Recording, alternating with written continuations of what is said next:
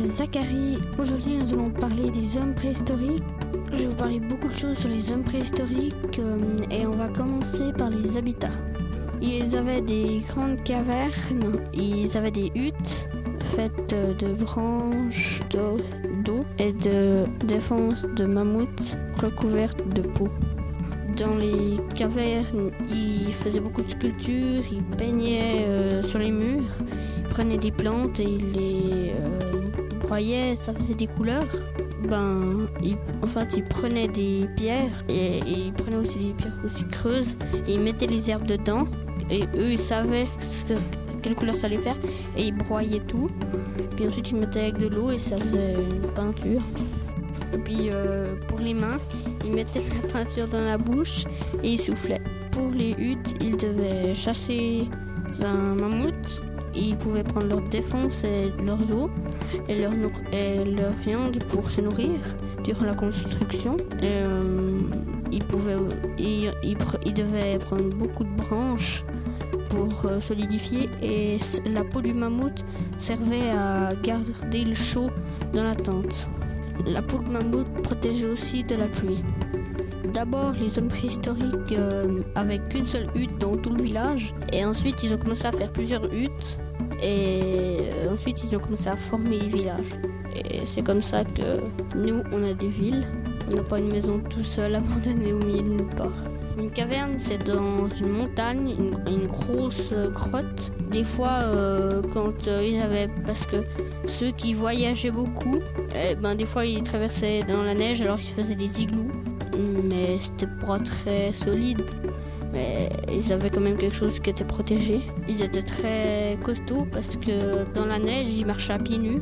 C'était une petite peau, comme euh, marcher dans la neige en slip. Et ensuite, euh, bien après, ils ont commencé à construire des temples en pierre.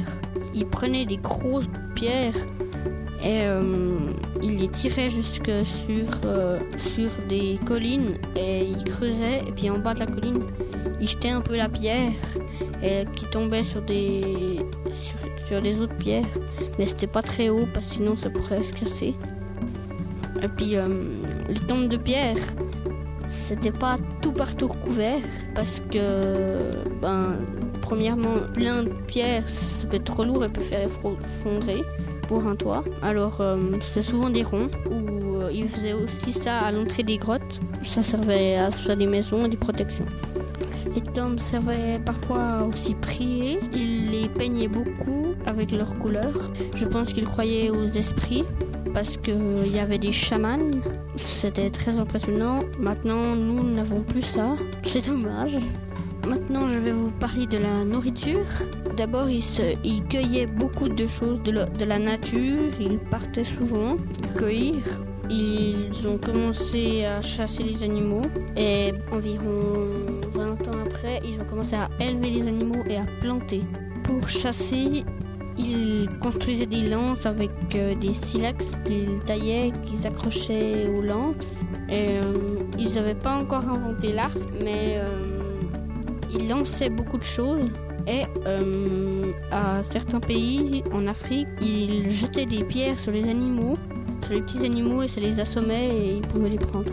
Ils avaient beaucoup de modes de chasse différents, du genre de se cacher dans les arbres et sauter sur la proie. Souvent, ils se cachaient et ils bondissaient. Ou bien ils cernaient, ou bien ils bloquaient. À un moment, ils ont construit des pièges à mammouths. Ils euh, creusaient des gros trous et euh, ensuite, il les remplissait de bâtons pointus et il les recouvrait de feuilles. Quand le mammouth passe dessus, bien sûr, il tombe dans le trou et il se fait tuer par les pics.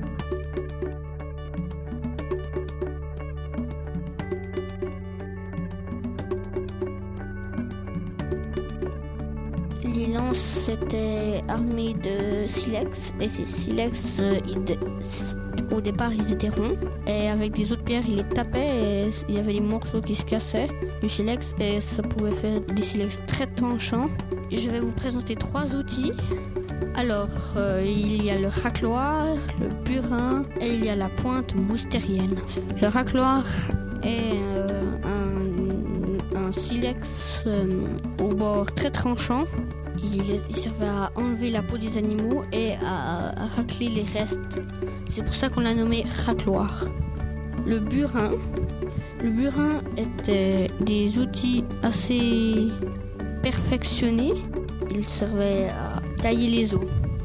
La pointe moustérienne pouvait être fixée sur un pieu pour faire une sagaie. La sagaie était une arme qu'ils utilisaient pour chasser. Si on reprend vers euh, la nourriture, pour manger les choses liquides, d'abord ils avaient des cuillères.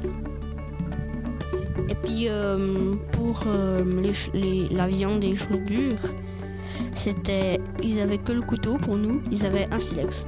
Ils coupaient la viande et ils la mangeaient crue.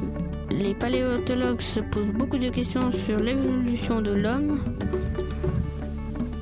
Comment est-ce que c'est eux qui ont été transformés, tout ça nous, nous sommes des Homo sapiens. Les premiers foyers entretenus et allumés par les hommes dans date de 300 000. Le feu a transformé la vie des humains. Le feu, ça fait fuir les animaux. Toujours, toujours aujourd'hui, l'homme euh, faisait plein de feu vers les vers huttes. Le feu servait comme moyen de défense. Du coup, les hommes préhistoriques avaient plus de temps pour faire autre chose, donc pouvaient inventer d'autres choses. Ils pouvaient peindre, ils pouvaient créer de nouveaux outils. Le, le feu servait aussi à se réchauffer. Comme j'ai dit avant, le feu pouvait servir à cuire la viande.